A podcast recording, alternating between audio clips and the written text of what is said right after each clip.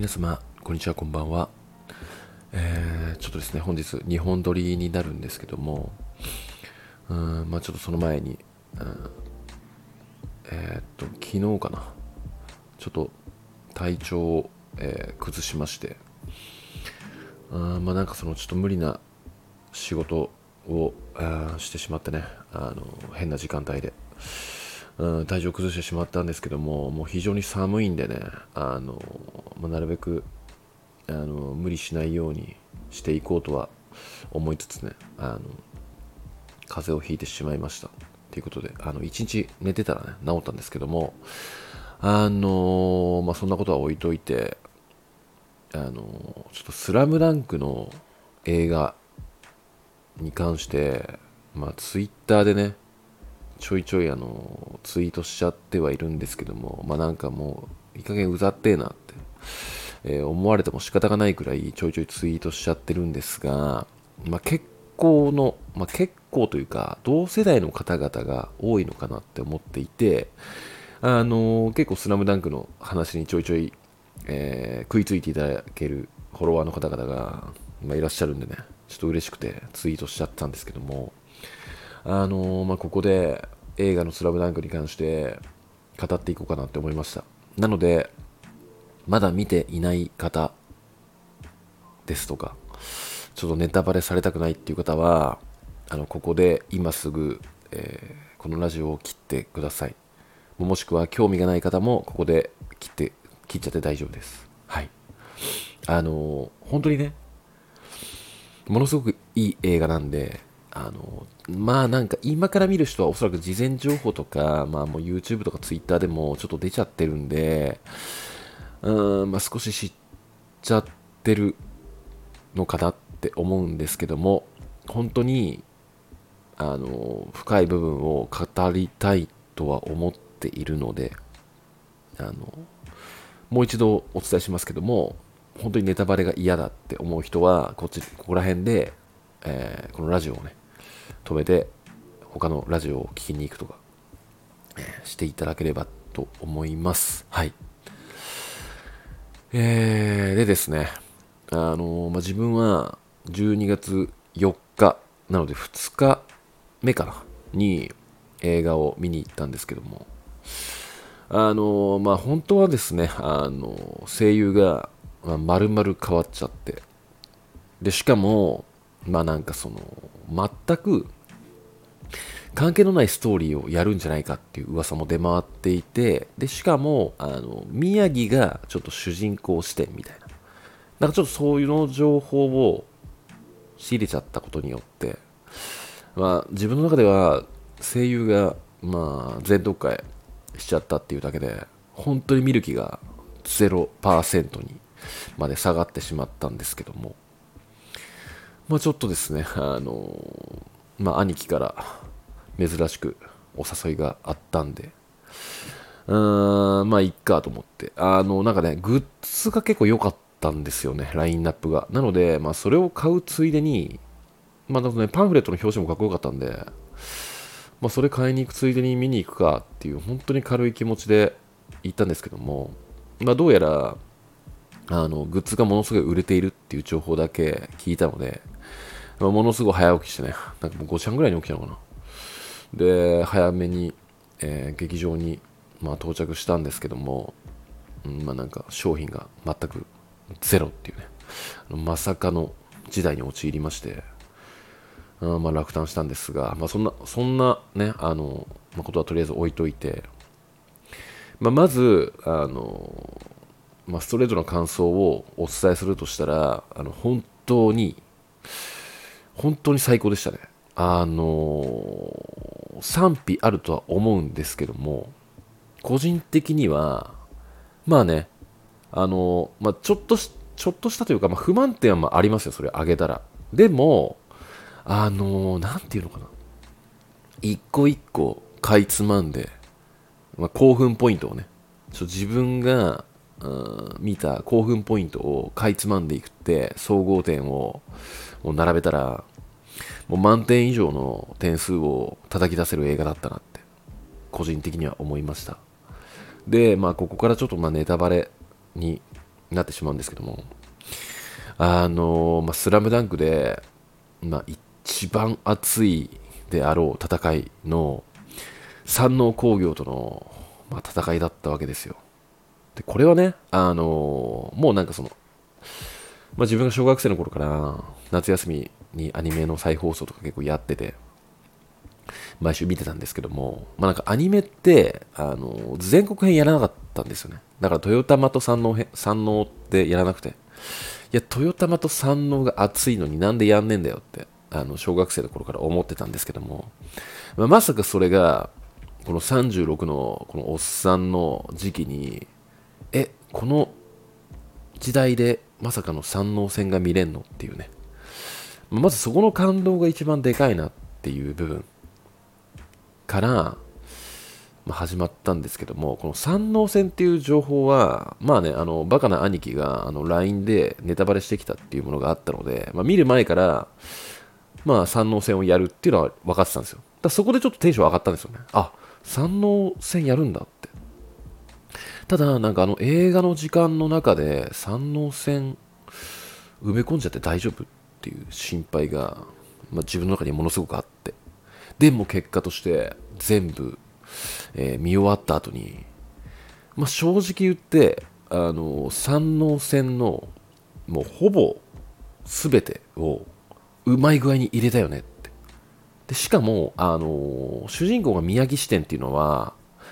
まあ、間違ってなかったんですよ。本当に宮城の、まあ、過去というかね、あの漫画でも明かされていなかった、うん、あ、なんか、え、何？え、宮城って沖縄出身なの？とか、なんか、え、お父さん亡くして兄貴も亡くしたの？とか、あ結構、あ、結構荒れてる生活だったんですね、みたいな、なんかそういう、あの、全く知らない情報、プラスアルファで、ちょっと三井との、まあ、いざこざも、まあ、漫画に書かれていない部分も、この映画に込められていて、あの、本当最高でしたね。あの、三井久志が一番好きなんですけど、自分としては。いや、本当に最高でした。で、あのー、まあ、個人的に、ものすごいいいシーンっていうものは、まあ、たくさんあったんですが、まあ、ね、あの、2つ紹介するとしたら、あの、まず1つ目は、開始5分10分、いや、10分もかかってないな、5分ぐらいかな、えー、ぐらいで、まず、宮城の幼少期の頃やってその後に、えー、宮城が高校生になって、えー、もうロッカーの部屋でねもうリストバンドつけて兄貴の形見のリストバンドつけてこれから試合始まると。でそこのシーンからあの井上武彦先生がおそらく書いてるであろうねあの、真っ白の画面に、まあ、宮城を描き始めるんですよ。無音から。カリカリカリカリって。もうその時点で、あの、あれ？この映画結構やばいなと思っていて。あの、やばいってあの、いい意味なんですけども。あれこれとんでもない映画なんじゃないのかなって。もうそこでもう、あの、その、このスラムダンクっていう映画の凄さが、あのにじみ出てしまったわけですよ。その開始5分ぐらいで。でカリカリカリカリ書いていくうちに、まあ、宮城が出来上がってねあの三井が出来上がって桜木が出来上がってみたいな順、まあ、書いていくんですけどそこにあの今回のオープニング主題歌の「ザ・バースデーっていうねあの自分全然知らなかったんですけどもまあバンドの「ザ・バースデーっていう、えー、名前のまあ、バンドのね、あの、曲が流れるんですが、その曲がね、ものすごい合ってるんですよ、そのシーンに。で、その、ものすごいかっこいい曲流しながら、一人一人出来上がっていって、まあ、出来上がった後に、まあ、態度悪く、コートの上を歩いていくわけですよ。その音とマッチしながら。で、その後に、あの、画面が切り替わって、山王のメンツたちが出てくるんですよ。沢北とかね、川田とかが。もうそこがめちゃめちゃかっこよくて。だからその曲と、曲がね、そのなんか湘北のちょっと治安の悪さみたいなのをなんか表現してて、で、その、この治安の悪さからの画面が切り替わって、王者三能みたいな、その治安の悪さすらもう書き消す王者三能みたいな感じでバーンって出てくるんですよ。もうそこの演出、いや、ほんと拍手。もうね、あの、そこでまず泣きましたよね、まずね。あの、もういいおっさんなんでね、あの、涙腺がね、ちょっと弱くなっちゃってて、もう最近ほとんどの映画泣いてるんですけど、もうまず開始5分ぐらいでもう泣いたと。で、そっからも、あ、この映画ももう、もうやばいぞと思ったわけです。で、そっからね、もう全て良かったんですけど、まあ、もう一つ、これは、あの、本当に、いや、大泣きしましたね。あの、三井久志が、まあ、このスラムダンクの映画ではあんまり描かれていないんですけども、えー、まあ、すっぽんディフェンスといってね、ものすんごいしつこくディフェンスするやつがいるんですよ。三能で。まあ、それで、三井の、うん、まあ、三井ってスリーポイントシューターなんですけど、あの、三井って、まあね、めちゃめちゃあの闇落ちしたキャラで、元 MVP、中学生で元 MVP を取ったにもかかわらず、うーん、まあちょっとね、挫折しちゃって、不良になっちゃったんですよ。で、そこでね、なんかタバコとか吸っちゃって、まあ、スタミナがものすごいない中で、まあ、復帰した選手の一人なんですけども、まあ、そのすっぽんディフェンスの、えー、選手によって、三井のスタミナがもうものすごい奪われてる、奪われちゃったんですよね。でもフラフラの状態で、いえいえ、もうバスケなんてできねえだろってぐらいのフラフラ状態なのに、三井はスリーポイントをちゃんと決めるんですよ、パスしたら。で、こいつとんでもねえなみたいな感じでね、三能も焦っちゃって、なんでこんなフラフラなのに、あまだ生きてんだよみたいな感じでやってるんですけども、まあ、そこの名シーンで、あの三井が、なんか、時止まった感じで、あの、静かにしろみたいな。この音が俺を蘇らせる何度でもよみたいな、あの、ものすごい、まあ、螺旋状にバスケットボールを描いて、スリーポイントシュートを決める、あの名シーンが、まあ、この映画にはね、ものすごく繊細に刻んでくれたというかね、あの、映し出してくれたわけなんですよ。もうね、まさかこのシーンを、あの、こんな綺麗にやってくれるんだっていうところでもうブワって出ちゃいました涙がもうねなんか小学生の頃からいや三井かっこいいなって思ってたのがもまさにねうんなんかその今まで漫画だったんで、まあ、静止画から本当この36という年でなんか魂が吹き込まれてあの感覚いやもう全身の毛穴が開くとはまさにこのことだなっていうぐらい感動しちゃいましたね。まあ、ね、あの、良さを上げるとしたらものすごい数あるんですけども、まあ2つね、この、この2つがものすごい、あの、個人的には刻まれたシーンなんじゃないのかなって思っていて、で、まあ、個人的にあ、ここのシーンなかったかっていうね、ちょっと残念ポイントをまあ上げるとしたら、まあ、3つ、4つ、5つ、まあ、出てきちゃうんですけども、まあ、それが何なのかって言ったら、まあ、まずですね、あの、ものすごい名シーンである、桜木が片思いの、えー、春子さんの、えー、まあ、上腕というかね、そこら辺をがっしり掴んで、大好きです。今度は嘘じゃないっすっていうシーンがあるんですよ、まあ、それはねあの春子さんにじゃなくてバスケにっていう意味なんですけどそのシーンが、まあ、なかったっていうのがちょっとね結構ざ結構残念だったでもそれってあの冒頭に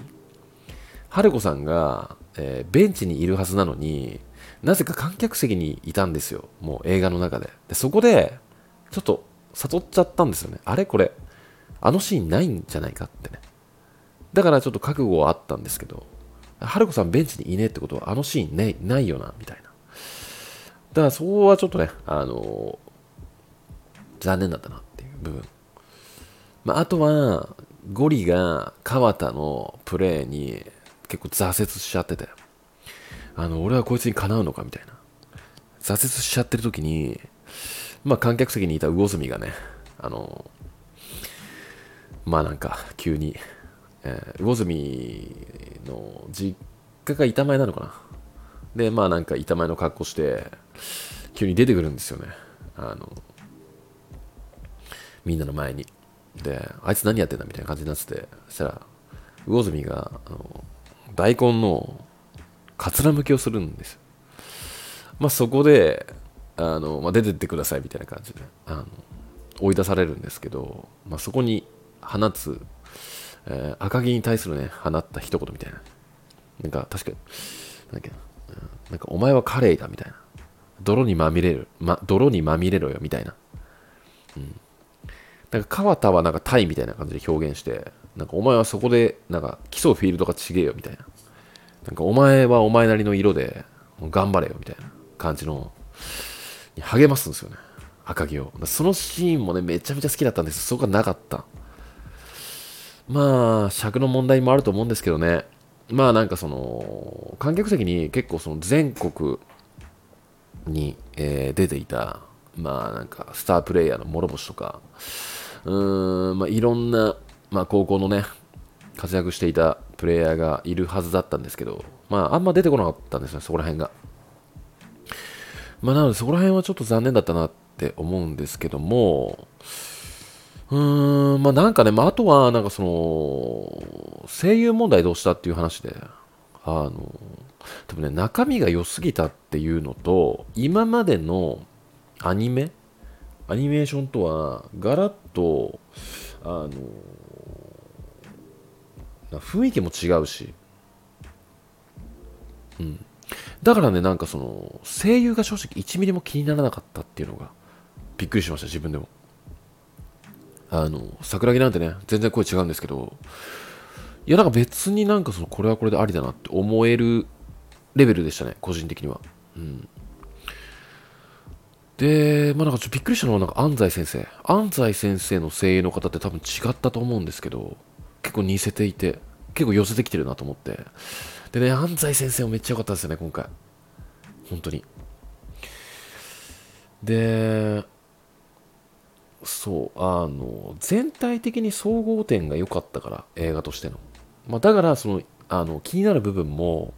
なんかマイナスにはならなかった。あってくれればよかったけども、これはこれで全然ありでしょっていうね。本当に、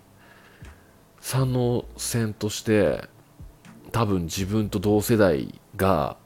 望んでいたものが、全て入ってた映画なんじゃないのかな思いました。なのでこれはおそらく「スラムダンクを見ていなかった方とか新規の方っていうのは、まあ、ちょっとこの感動が分かりづらいのかなって思うんですけどもまあなんかね自分の中ではいや本当に良かったなって見に行って。で、まあ、正直あと2回ぐらいは見に行きたいなってまあ思っちゃってるんですけど。うん、あの、かっこよかったんですよね。全体的に見ても、雰囲気とか。で、本当にあの、今のなんかアニメーションの映像技術ってものすごいなって思っていて。まあ、あとなんかその、なんか井上武彦先生が言ってたのか何なのかちょっと覚えてないんですけども、なんか今回の映画は、まあ、今までのスラムダンクのアニメとは違って、まあ、ちょっとナチュラル、ナチュラルにあの描きたいみたいなことを言ってたと思うんですよ。で、そのナチュラルっていう意味が、まあ、映画を見た時にあの、そのナチュラルっていうのを、ま、聞いたんですけども、あ、確かになって思ったのが、まあなんかその、アニメって結構、まあなんか、このシーン注目してくださいっていう時、なんかバッとしたなんか表現とか結構入ると思うんですよね。まあなんか大爆笑みたいなシーンだったら、なんかその笑い転げてなんか変な線とかがテカテカテカテカ光るみたいな。あのそういうのが今回の「スラムダンクでは一切なくてあの本当にうーんシーンとシーンの区切りを作らないというか本当に一つのバスケの試合を見て見させられてるようなナチュラル感があったなって思っていて。まあ、だからなんか変にぐだることもなく、見てて恥ずかしいシーンもなく、うーん、まあなんかやっぱその音が、大人というか、まあ、30から40ぐらいの世代が見る、ちょうどいいアニメとして描かれていたんじゃないのかなって。結構ね、あの、まあ、りょーちんのあの過去の話もね、ものすごく良くて、結構